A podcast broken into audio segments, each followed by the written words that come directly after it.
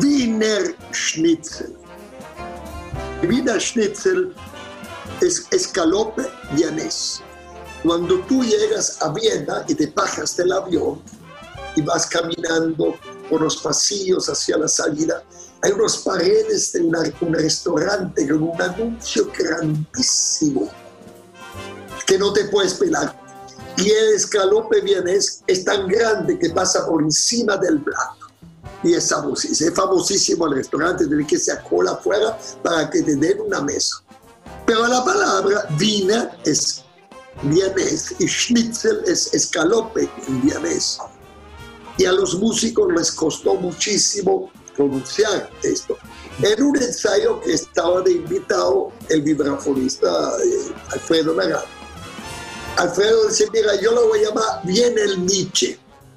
Y de ahí en adelante, en todos los conciertos, para que los músicos podían buscar los partituras, digo, la próxima pieza que vamos a tocar se llama Viene el Nietzsche, pero se, realmente se llama Wiener Schnitzel. Es un bebop. Tiene todo el tiempo una frase que se repite, que dice, guapa, papare, pa, que si hubiera sido una letra en alemán es sehr gut, das Wiener Schnitzel, sehr gut, das Wiener Schnitzel. Entonces, esta frase, Tito, la autorita, se repite muchas veces, pero cada vez con otros acordes. Es una continua rearmonización del Tito, la autorita, y cada frase otros acordes que vuelve a la pieza interesante, aunque musicalmente es muy africano, muy repetido, que es típico de toda la música, pero armónicamente es europea, porque utilizo todos los recursos de acordes sustituto para hacerlo interesante.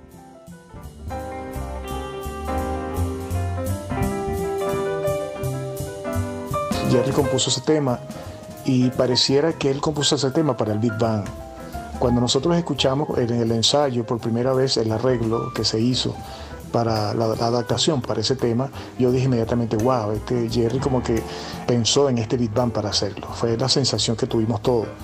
Y bueno, lo que queda plasmado allí es vasta experiencia de tantos años. Y recuerdo cuando era un niño en televisión, hace muchos años quizás vi por primera vez el Big Bang que tenía el maestro Jerry, el mensaje y bueno, ya eso denota que Jerry ya tenía una experiencia, vivió esa época, la época de los Big Bang, ¿no? de Count Basie, Duke Ellington, toda esa gente. Y bueno, plasmó, como decía Duke Ellington, el Big Bang son mis 10 dedos. Cada sesión está uno de los dedos. Y Jerry logró con su piano componer ese tema que suena como que si Jerry hubiese sido un arreglista de Big Bang toda la vida.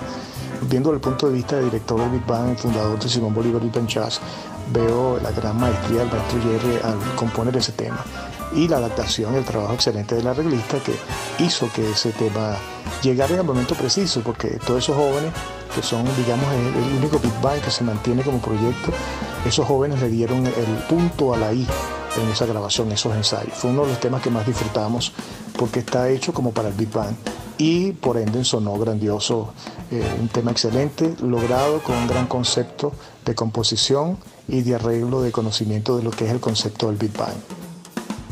Fue sumamente fácil para el maestro Antonietti y el maestro Milano. Ellos dos arreglaron las piezas, se repartieron el trabajo y los arreglos, ellos vinieron para acá con el computer. Yo escuchaba, comentaba, sugería, se fuera. Vino el momento de los apagones y Antonietti me mandó una foto arreglando con el computer en el estacionamiento con la batería del auto. Mis voicings, mi conducción de voces del original del piano, fueron llevados al Big Bang. Tuvieron la genialidad y el talento de respetar mi fórmula pianística llevándolo luego a las trompetas, saxofones y trombones Big Band. Y metiendo, por supuesto, interludios que solamente se puede hacer con orquesta. Y ahí está el gran mérito del maestro Antonietti y el maestro Milano.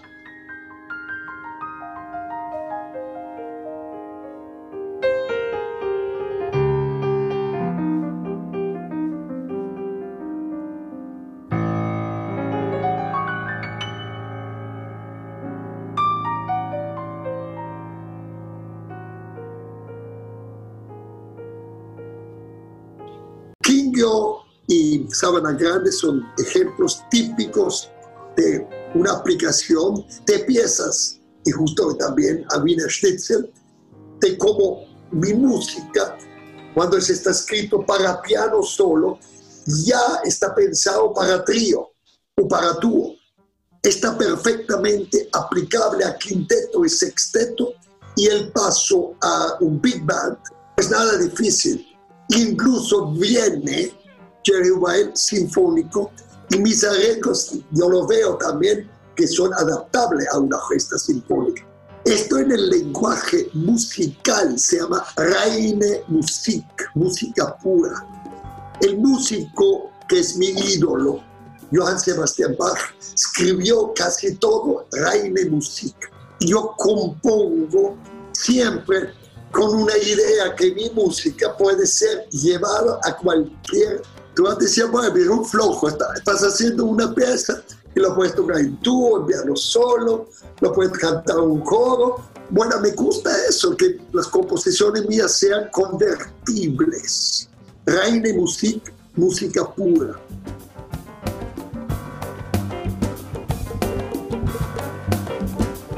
Raíces es una pieza indudablemente representativa de otro de mis nortes, de mis búsquedas, de mis estudios y de dedicación de investigación en África. África, la cuna de la humanidad. África es la cuna de muchas, muchas cosas, pero de música prácticamente todo de Nigeria. Entonces, Raíces habla de mi conexión y de mi búsqueda de la africanidad y este tumbao, un tumbao africano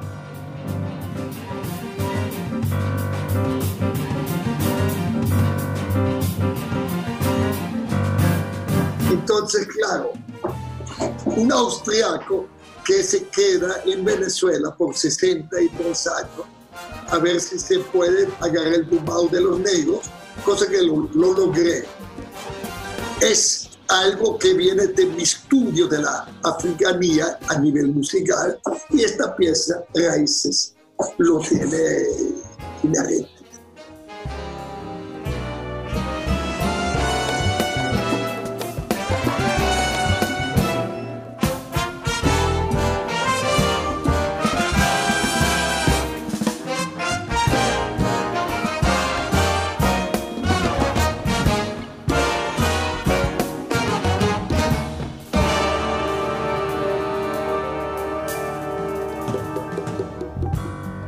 Raíces es un tema de Jerry súper interesante, es un tema modal que está en modo que llaman frigio, que es modo como una sonoridad como española.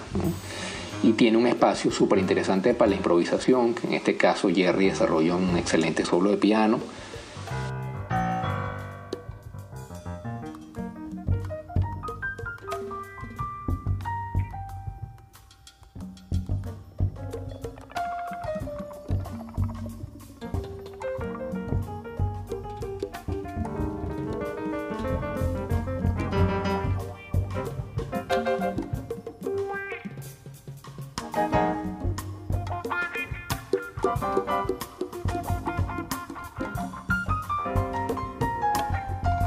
El tema Raíces, bueno, eh, es un tema que lo disfrutamos mucho en muchos conciertos y en la grabación del disco Profundo. Evidentemente eso denota esa magia que tiene el maestro de conquistar a través de una composición al público involucrar al público en una gran carroza que va quizás por el desierto del Sahara, pero que se mete por África y mantiene eso, esos elementos, ese enamoramiento del ritmo con la composición. Y con todas las partes que tiene ese tema. Así lo identifico y así lo sintieron los músicos, los músicos del Big Bang en los ensayos. Ellos disfrutaron mucho ese tema, primero por esa repetición rítmica constante que te enamora, que te conquista y luego esas paradas que hay en esa marcha. Es como entrar en una gran mansión que tiene muchas habitaciones y, y cada parte de esa composición es una habitación.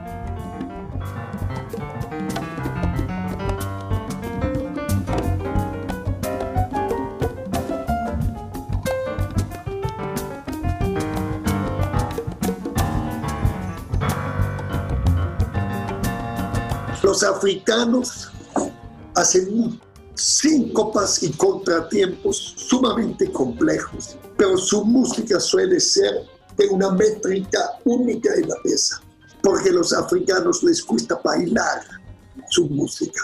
Y para bailar, la rítmica tiene que estar constante. No puede tener un compás de 5, luego una de 11, y luego una de 7, y entonces 3 de 3.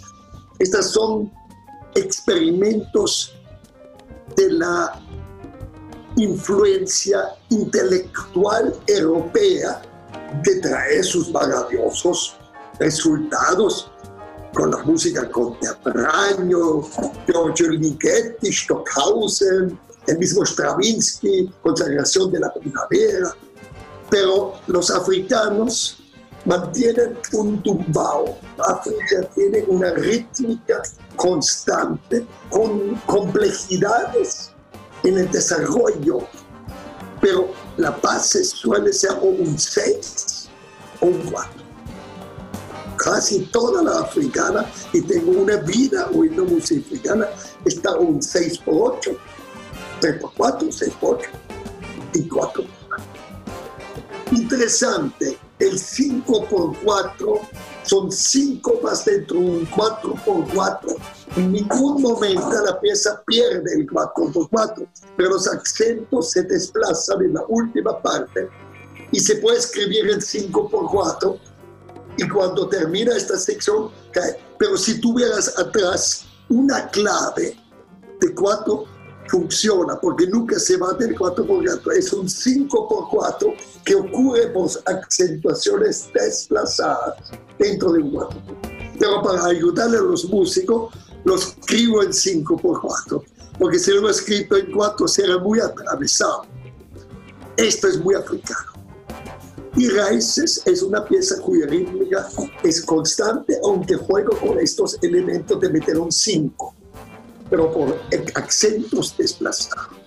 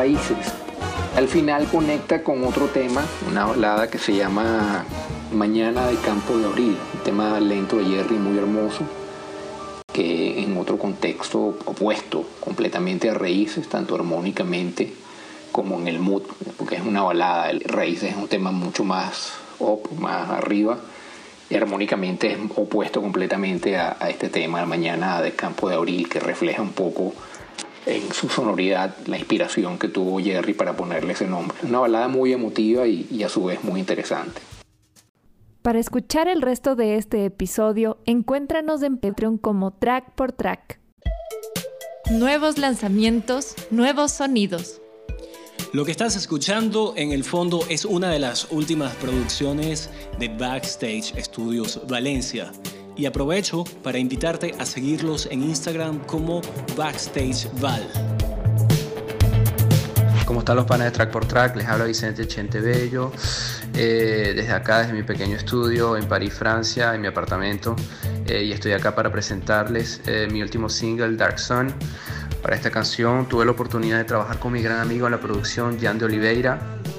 La grabación estuvo a cargo de Daniela Rieche en los estudios Backstage y también eh, tuve la oportunidad de encontrarme con mis compañeros, ex compañeros de banda Alfombra Roja, que fue Domingo Guzmán en el bajo y Oscar Sucheni en la batería. Esta canción eh, tiene también la producción de un video, la cual hice yo de forma completamente independiente, eh, grabando con un celular, sombras en la pared y metiendo sonidos, metiendo efectos visuales y intentando emular un poco una grabación de los años 80. también me influencié mucho para la construcción del sonido en, en la banda Daft Punk, eh, y en la música electrónica del French Touch de comienzos de los años 2000.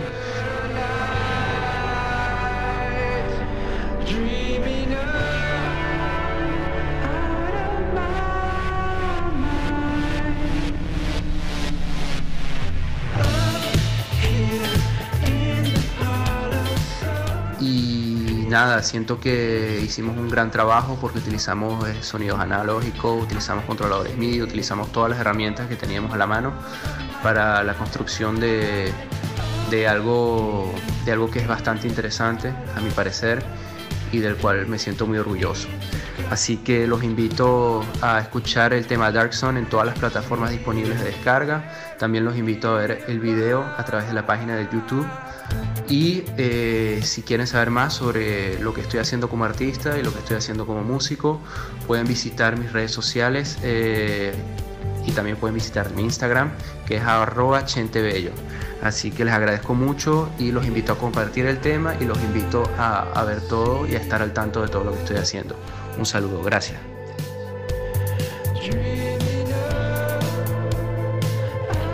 Si te gustó lo que acabas de escuchar, visita backstagevalencia.com y entérate de los servicios que ofrecen como afinación de voces e instrumentos, grabación y captura profesional de audio, mezcla profesional en línea a remoto, postproducción de audio y producción musical integral para artistas y bandas. Backstage Studios Valencia es el equipo de trabajo que necesitas para desarrollar tu carrera musical.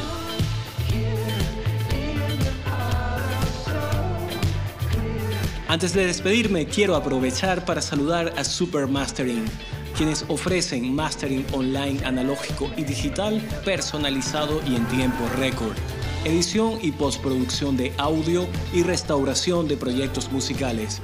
Super Mastering, no te quedes fuera del juego. Suena como los grandes, suena como el mercado te lo exige. Síguelos en Instagram y Twitter como Super Mastering. También quiero darle las gracias a quienes colaboran en este podcast. Backstage Studios Valencia, encargados de la mezcla y mastering de este episodio. Maribel Ceballos en el voiceover que identifica a este podcast. A Ricardo Vizcarrondo por la musicalización. Síguelo como Secrops en Instagram. Y a ti por haber llegado hasta esta parte del programa. Te habló Álvaro Gargano y nos escuchamos en un próximo track por track.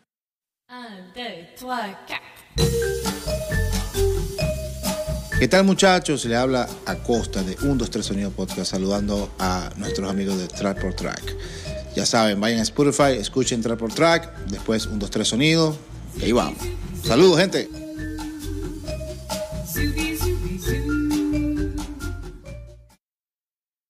Si te gustó este episodio y quieres enterarte de todas las novedades de este podcast, visita trackportrack.com y suscríbete a la lista de correos.